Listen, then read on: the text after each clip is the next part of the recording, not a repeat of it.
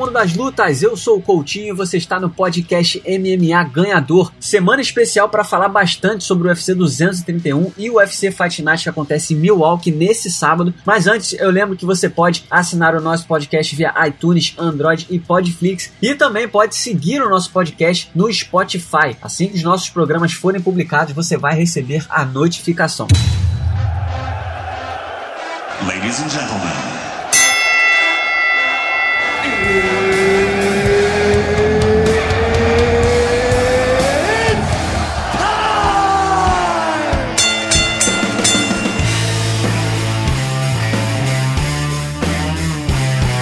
Galera do Mundo das Lutas, o convidado especial dessa semana no podcast MMA Ganhador é o Rafael Marinho, repórter do Combate.com, que acabou de chegar de Toronto, no Canadá, onde ele acompanhou de pertinho o UFC 231 que aconteceu no último fim de semana. Marinho, seja muito bem-vindo mais uma vez ao nosso podcast. Valeu, Coutinho. Um prazer participar mais uma vez aí do seu podcast, cara.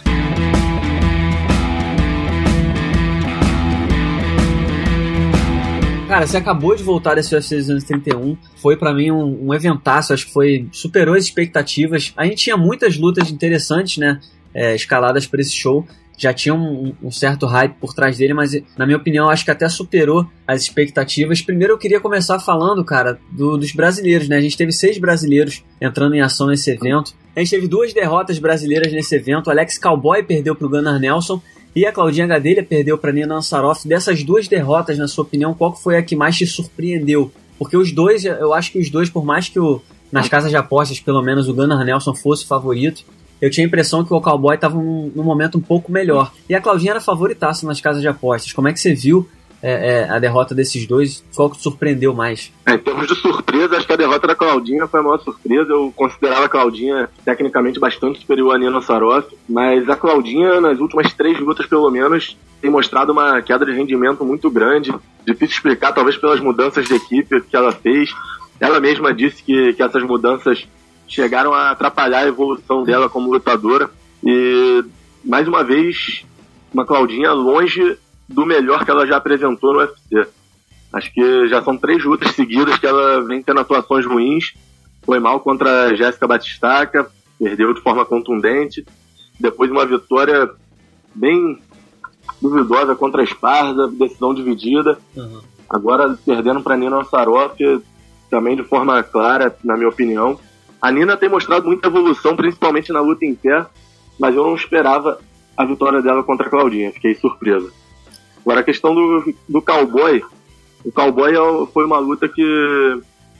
Eu achava que o cowboy podia ganhar, achava que ele ia ganhar até. Meu palpite lá no palpitão do combate foi de vitória do cowboy por nocaute.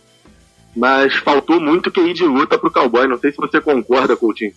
Mas depois do primeiro round ele conseguiu ali segurar bem a situação na luta agarrada. No segundo round, ele é o cara que inicia o grappling, ele procura a luta agarrada.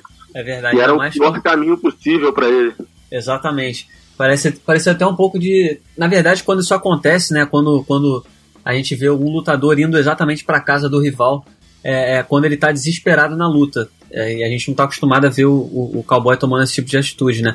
Ou talvez ele tava confiante demais, já que, que, é, um, que é um cara que também tem, é confiante no chão. De repente ele confiou demais, mas não dá para confiar contra um cara como o Gunnar Nelson. Ainda mais do jeito que o Gunnar Nelson chegou, né? Tomou uns suquinhos especiais, chegou forte pra caramba. Então acho que não, não foi realmente o resultado mais esperado. A gente teve também a vitória do Durinho contra o Albin Mercier. Foi uma vitória muito interessante, né? O Durinho lutou muito bem. Acho que desde, desde que essa luta foi falada a primeira vez e não aconteceu, o Durinho sempre falou que era um casamento de estilos que favorecia ele, que ele estava empolgado para essa luta. Ele queria muito enfrentar esse canadense. E foi até a casa do rival, fez uma apresentação muito boa, uma trocação sensacional, conseguiu mais de um knockdown. É, o que, que você achou da performance do Durinho? Eu achei uma das melhores atuações do Durinho no UFC, na minha opinião. O Durinho falou que, que, ia mostrar uma versão dele mais inteligente, mais estratégica, e foi exatamente o que ele fez. Ele soube dosar a hora de trocar com a hora de derrubar.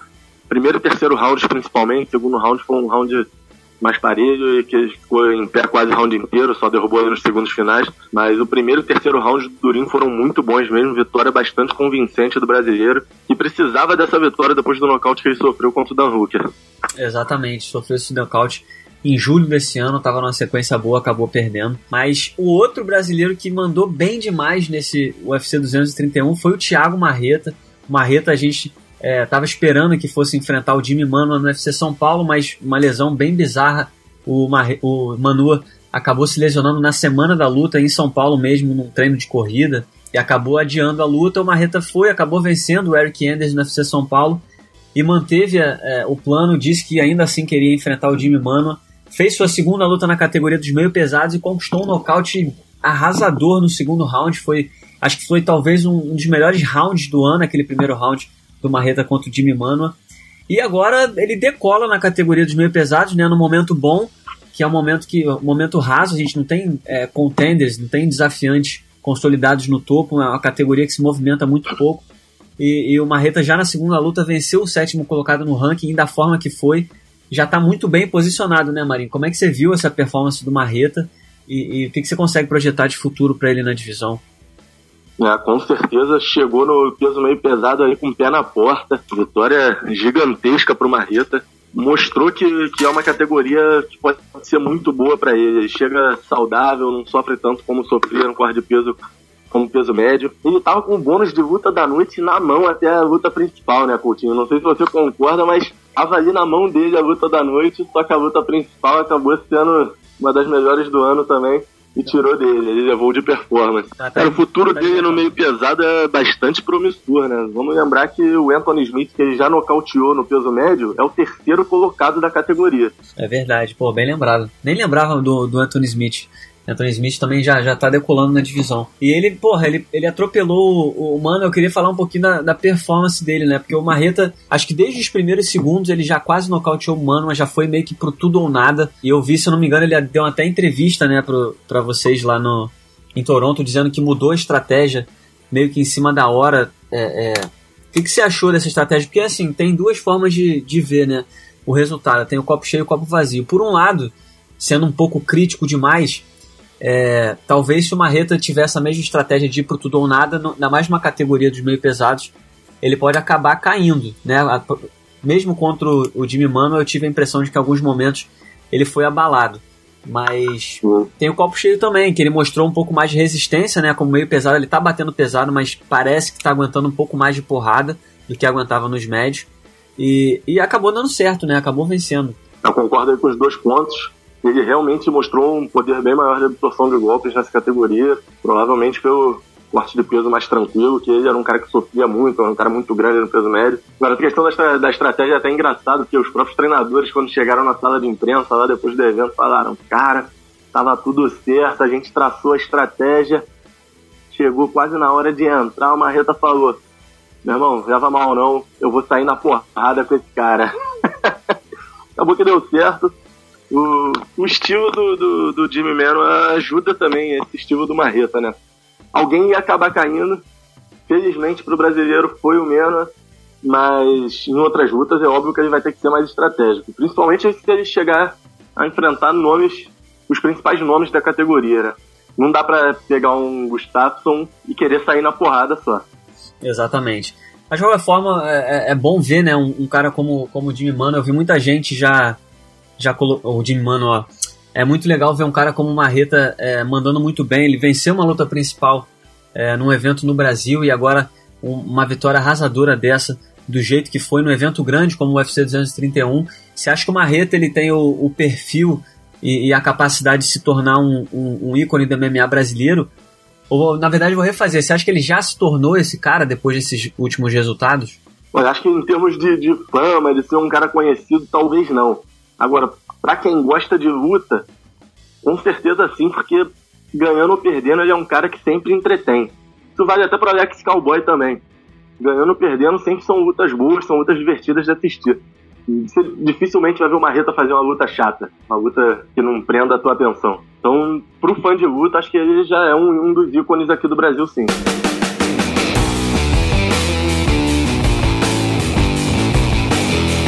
Agora, pra gente finalizar o assunto UFC 231, a gente teve nas duas lutas principais a vitória da primeiro da Valentina Shevchenko contra a Ioana Jedrzejczyk e a vitória do Max Holloway contra o Brian Ortega. Primeiro, para falar rapidinho sobre a luta feminina, a Valentina conquistou o cinturão peso mosca feminino é, antes da luta até dava uma ligeira favori, um ligeiro favoritismo para Valentina, não só pelo fato de já ter vencido por três vezes a Ioana fora do MMA, né? No, no Muay Thai ela já tinha vencido a Ioana, mas eu acho que o fato da mudança de categoria, de, da, da técnica um pouco mais apurada na trocação, eu esperava que ela fosse sair um pouco melhor.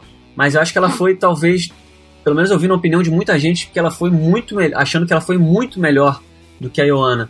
Como é que você viu, na, na, na, sua opinião? Você acha que foi realmente um passeio da, da Valentina ou foi um, uma vitória um pouco mais apertada? Não, foi um passeio completo aí da, da Valentina. Não teve, não deu nenhuma margem para dúvida, ganhou com facilidade. Eu não esperava isso, eu esperava uma luta mais equilibrada. Achava que a Ioana podia igualar a luta aí, por sempre ter mostrado uma defesa de queda de alto nível, por ter mais volume de golpes até do que a Valentina. Só que o volume de golpes da Ioana foi totalmente golpes no vazio. Poucas vezes ela encontrou a Valentina. E a Valentina muito precisa o tempo todo e com as quedas em dia me pareceu muito mais forte fisicamente também. Eu não achava que ia ter essa diferença física toda, mas tive a impressão de que é um fator aí que ajudou bastante a Valentina. Uh, tava, pareceu bem mais forte e acho que dificilmente a Valentina perde esse cinturão aí no curto e médio prazo. É, até porque não tem muita rival, né? A categoria ainda tem que ser meio que construída, né? A não ser que ela vá correr atrás mais uma vez da Amanda. Já perdeu duas vezes para Amanda, mas já falou que tem é, casos inacabados com ela. Mas eu também vejo dessa forma. Acho que a Valentina vai se consolidar aí por um bom tempo como a campeã. Agora, Marinho, na luta principal a gente teve uma lutaça, uma apresentação extraordinária. É, falta até palavras para falar do Max Holloway eu, antes da luta, honestamente, estava muito preocupado com o fato do Max Holloway ter revelado a luta contra a depressão. Eu, eu achei que o, que o Max Holloway poderia acabar chegando nessa luta com a cabeça fora do lugar. Mas o que a gente viu foi exatamente o contrário. Ele voltou melhor do que quando ele enfrentou o José Aldo há quase um ano atrás. Uma performance sensacional. É, é um boxe afiadíssimo, noção de distância, reflexo. Não, não sei nem como é que você consegue escrever. Eu não sei nem palavra para descrever o quanto Max Holloway foi brilhante nessa luta contra o Brian Ortega. Como é que foi para você ver de perto ali a performance do, do, Max Holloway e o retorno dele, né? Que todo mundo sabe o quanto ele é um lutador capaz, o quanto ele foi eleito o melhor lutador do ano na temporada passada. Como é que foi ver de perto o retorno do Max? Foi uma atuação genial do, do Holloway né? nessa luta contra o Ortega, né? Pra mim, a melhor atuação da vida dele, melhor, acima até das atuações que ele teve contra o Aldo, e para mim a melhor atuação no UFC em 2018. Não lembro de uma atuação tão convincente como essa, talvez alguma do Khabib, mas a do Holloway com certeza mais genial, mais brilhante, mais legal de assistir também. Soberano o tempo foi... todo, né? De ponta a ponta. Soberano o tempo todo, sabendo o que estava acontecendo, sempre um passo à frente do Ortega, é, usando muito o jogo mental também, provocando, batendo na guarda, ele colocava a cara e esquivava. Tinha, tinha vários momentos aí que ele lembrava o Anderson. Exatamente. Você concorda? Concordo, concordo. concordo. Mas a, difer a, diferença, né, que o Max Holloway é, é, é aquele, é aquela provocação produtiva, né? Provocava, mas descia, descia sim, a lenha. Sim. Diferente do Anderson quando foi criticado que só fazia, só debochava e não, não tornava isso como algo é, é, pro, produtivo. Mas eu realmente, essa, essa, coisa da provocação, eu até escrevi no, no Ganhador sobre isso, que muito pouca gente aponta, né? Acho que, acho que o público gosta de apontar, é, de criticar esse estilo provocador quando dá errado, tipo, bem feito, se fudeu.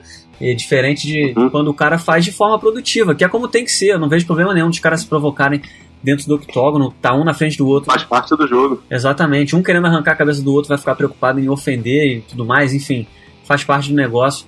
E o Max Holloway faz isso muito bem desde o início da luta é, é, provocou. Agora, falando antes de falar do futuro do Holloway, queria falar um pouquinho do Ortega rapidinho também, porque o Ortega mostrou uma resistência absurda. Ele lutou quase como um zumbi durante grande parte da, da, da luta, apanhou muito, foram 290 golpes significantes do Max Holloway, um recorde no UFC. Como é que você vê o futuro do, do Ortega? Essa performance, pelo menos para mim, mostra que ele está muito acima dos demais não vejo outros lutadores que aguentariam o tanto que ele aguentou contra o Max Holloway. É, a gente tem expectativa aí de, do, do russo, né, do Magomed Sharipov, mas ele ainda não, não se confirmou, né, ainda não enfrentou nenhum grande nome para se confirmar como essa promessa na categoria. Você vê alguém que pode chegar ali na, nas cabeças e, e, e brigar no topo ou, ou você concorda que talvez o Ortega seja seja aquele diferencial? O Ortega está um pouco acima dos demais. É, não sei se o Ortega está acima dos demais da categoria, tão acima pelo menos. Uhum. O Ortega realmente é, é, um cara muito talentoso e que você não pode errar contra ele. O Holloway não errou. Quando você erra, ele capitaliza. É um cara que tem poder de finalização, de nocaute muito grande. Mas eu fiquei impressionado com, com, com o queixo dele também. Porque o cara passou quatro rounds apanhando sem tomar um knockdown, né? E entraram muitos golpes limpos ali na cabeça dele. Então ele não foi, parava foi de andar pra frente, né? impressionante né? ter assistido. Ele não Como? parava de andar para frente, sempre oferecendo perigo ainda, por mais que o Holloway tivesse seguro, ele sim, sempre sim. oferecia perigo, né? É, chegou a fazer um terceiro round que eu até achei que ele ganhou o terceiro round. Um round que o Holloway deu uma desacelerada e o Ortega ainda soube aproveitar. Depois de dois rounds de castigo, no quarto round voltou a ser castigado tá, pela última vez. Mas eu não acho que ele esteja tão acima dos outros da categoria. Se gente lembrar da luta contra o Renato Moicano, que é um atleta aí que pode ser o próximo desafiante, que eu considero um cara muito estratégico. O Moicano ganhava a luta se a cometer justamente um erro de estratégia tentar derrubar.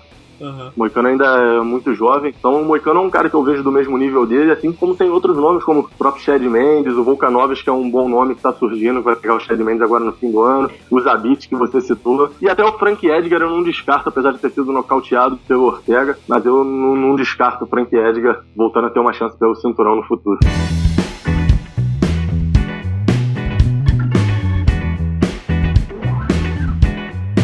Agora falando do futuro do Holloway, é, o presidente do UFC Dana White declarou que gostaria de ver o Max Holloway subindo de categoria. O Holloway não foi é, contra isso, né? É, também não foi tão a favor assim. Ele deixou as portas abertas para uma possível subida de peso. Ele quer se tornar o, o número um peso por peso. E eu acho que para isso acontecer ele precisa sim mudar de categoria. Mas na sua opinião, é, você acha que o Holloway é, deve trocar de, de categoria? E fazer uma, uma super luta nos leves, quem sabe contra o Khabib, que ele teve escalado esse ano, ou até uma revanche contra o McGregor, que eu acho que seria faria sentido também, já que foi o último homem a vencer o Holloway, ou você acha que ele tem que manter é, a situação na categoria dos penas, onde ele pode fazer um reinado é, tão bom ou até melhor como foi o do José Aldo? Cara, até antes dessa luta acontecer, eu tinha certeza que ele tinha que subir pro peso leve, por todo o histórico recente dele essa luta é aquela luta que ele vai tão bem com o peso pena que você fica pensando, será que tem que subir mesmo? Porque tem muita defesa de cinturão para ele fazer ainda, tem muitas lutas para ele fazer no peso pena. Claro que, como fã, a gente pensa em ver grandes lutas dele contra pesos leves, como o próprio Conor McGregor, o, o Khabib, o Tony Ferguson, que também se colocou à disposição para enfrentar ele. Mas ele tem muitas lutas como peso pena que podem ser feitas ainda. Tem bons nomes surgindo, é uma categoria que está se renovando. Então é difícil dizer o que é o certo e o que é o errado. Acho que não tem errado nessa história. Uhum. Se ele achar que está em condição, e claro, a equipe médica achar que ele tem condição de bater o peso para lutar de peso pena, eu não vejo nada de errado em ele seguir no peso pena, porque tem boas lutas para ele na categoria também. É isso aí. E eu não sei, você já deve estar acompanhando também, né? Mas tem muita gente, depois dessa performance contra o Brian Ortega, já tratando o Max Holloway como o maior peso-pena da história. Vou, te, vou jogar essa, essa bomba no teu colo. Dá para tratar o Max Holloway como o melhor peso-pena da história, da história ou é um pouco de euforia? A gente também não pode esquecer o quanto tempo o José Aldo ficou no topo, né? Exatamente. Acho que é a empolgação do momento pela atuação que ele teve agora. O próprio Holloway não falou que não se considera ainda. Acho que tá cedo. Acho que ele pode ser. Acho que ele tem potencial para ser o melhor peso-pena da história. Mas não acho que por ele ter vencido o Aldo, ele já é o maior peso-pena da história, porque ele não pegou o melhor Aldo. O Aldo teve 10 anos aí de invencibilidade dominando o peso-pena. Então acho prematuro tratar ele como o maior peso-pena da história. Ele tem muita história ainda para escrever. O Aldo já escreveu a história dele, ele tá aí na reta final da história dele. O Rolo ainda tem que escrever a dele. É isso aí, tô contigo, concordo também. Agora, Marinho, pra gente encerrando o nosso papo, falando sobre dois assuntos rapidinho. Primeiro, a gente viu que foi, foi, foi dada, foi adiada, né, na verdade, foi adiado o encontro do Khabib Nurmagomedov e do Conor McGregor com a Comissão Atlética. Esse encontro deveria acontecer nessa semana, na segunda-feira, dia 10 de dezembro, mas, mas foi, foi postergado porque as equipes legais, né, equipes de advogados, tanto do Khabib quanto do Conor, entraram em contato com a comissão atlética, fizeram um pedido que foi aprovado. Então, essa situação toda da categoria dos leves, o encontro deles com a comissão e o julgamento ficou para 2019. A próxima audiência deve acontecer no dia 29 de janeiro, mas também não é certo deles comparecerem, porque ainda existe a possibilidade deles é, acordarem é, as suas situações de forma separada né, com a comissão. Mas enfim, o fato dessa essa, esse adiamento, o que, que significa para você? A gente sabe que muitas vezes é, os lutadores acabam adiando o máximo que podem, meio que para tornar um pouco mais ameno é, o gancho, né, a possível suspensão. Por exemplo, se, se a suspensão for uma suspensão de seis meses, quanto mais para frente botar, mais, mais rápido vai ser quando eles tomarem a suspensão. Você acha que é um pouco disso? Ou você acha que, que é, um, é um pouco também de, de queda de braço né, dos lutadores com a, com a comissão atlética? Como, é que, como avaliar esse adiamento? É, acho que é por aí. Acho que as, as defesas dos lutadores estão querendo ganhar tempo, postergar o máximo possível, justamente para tentar aliviar essa questão da punição. E minha expectativa não era de punição das mais pesadas, não, vou ser sincero, Coutinho. Acho que deveria Seis meses, uma punição rigorosa, mas estou apostando em punições leves para os dois. O que, que, seria leve? Seis meses seria leve? Seis meses, no máximo um ano, mas acho que seis meses são um bom palpite. É, eu também, também tô achando que vai, vai, ficar por aí mesmo. Até porque um ano é coisa pra caramba, acho que não é pra tanto. Acho que vai ser seis meses e tipo uma porrada financeira, uma multa grande. Isso aí, isso aí. comunitário, né? Porque quando dói no bolso desses caras vai, vai fazer mais barulho ainda. Exatamente. Agora, Marinho, pra gente encerrar, nesse fim de semana a gente vai ter aí o UFC Fight Night que acontece em Milwaukee. A gente vai ter aí três brasileiros em ação. Vai ter o Edson Barbosa, que vai enfrentar o Dan Hooker. Vai ter o Charles do Bronx fazendo uma revanche contra o Jim Miller. E vai ter o Joaquim Silva enfrentando o Jared Gordon. Na luta principal, a gente vai ter um confronto dos tops da categoria dos leves aí. O número 4 da categoria, Kevin Lee, que vai enfrentar o número 8, All Quinta. Essa luta também é uma revanche. O All Quinta venceu o primeiro encontro entre os dois, uma luta na decisão que aconteceu anos atrás. E o que eu queria saber de você, essa luta entre o Kevin Lee e o All Quinta, a categoria dos leves, como a gente acabou de, de, de comentar, está um pouco estacionada, né? Porque a gente não sabe o que vai ser do futuro do Khabib e do Conor. Então acho que ela só vai andar, só vai ter um, algum desenho sobre o futuro dela quando a situação dos dois for definida. Mas você acha que essa luta, principalmente se o Kevin Lee vencer, você acha que pode colocar um dos dois ali em evidência junto do bolo? E eu colocaria nesse bolo aí, que tem o Khabib e o Conor. A gente sabe que tem o Dustin Poirier, já se falou do Nate Diaz, né, que enfrentar o Dustin Poirier, por mais que o, o Nate Diaz não lute há dois anos, é um cara que, que sempre faz barulho, se ele colocando ele na luta certa, ele, ele tá sempre perto de uma chance pelo cinturão. E o outro cara passa a ser o Max Holloway, né? Que entra na discussão também. Depois dessa vitória, acho que muita gente gostaria de vê-lo é, disputando o cinturão na categoria dos leves. Você acha que essa luta entre o Kevin Lee e o Al Quinta tem força o suficiente para jogar um dos dois nesse bolo? Ou você acha que esse grupo que eu citei é é, é um pouco acima do que eles podem alcançar no momento? Que uma vitória do Kevin Lee deixa ele no bolo, mas não necessariamente como um possível próximo desafiante já. Acho que ele precisaria de mais uma vitória contra um desses nomes aí que você citou. Mas já com certeza ele volta pro bolo. Ele teve a chance pelo cinturão interino contra o Tony Ferguson, perdeu. Então é uma vitória importante para ele voltar pro bolo. E meu palpite até é que ele vai ganhar essa luta. Acho que é um outro momento da carreira dos dois, em comparação à primeira luta entre eles. Acho que o Kevin Lee pode ganhar sendo inteligente, é um cara que tem um wrestling muito bom. Acho que esse jogo de luta agarrada é o caminho para ele. É tudo, eu tô contigo, não precisei nem perguntar. É tão eficiente, não precisei nem perguntar o palpite, já mandou logo o palpite. sabe demais. Eu tô contigo, eu também acho que o Kevin Lee leva. É eu aprendo luta... com você, pô. é uma luta de cinco rounds, mas eu acho que ele tá mais preparado para isso. O Al Yaquinta tá num momento diferente da carreira. E eu também tô acreditando na vitória do Kevin Lee.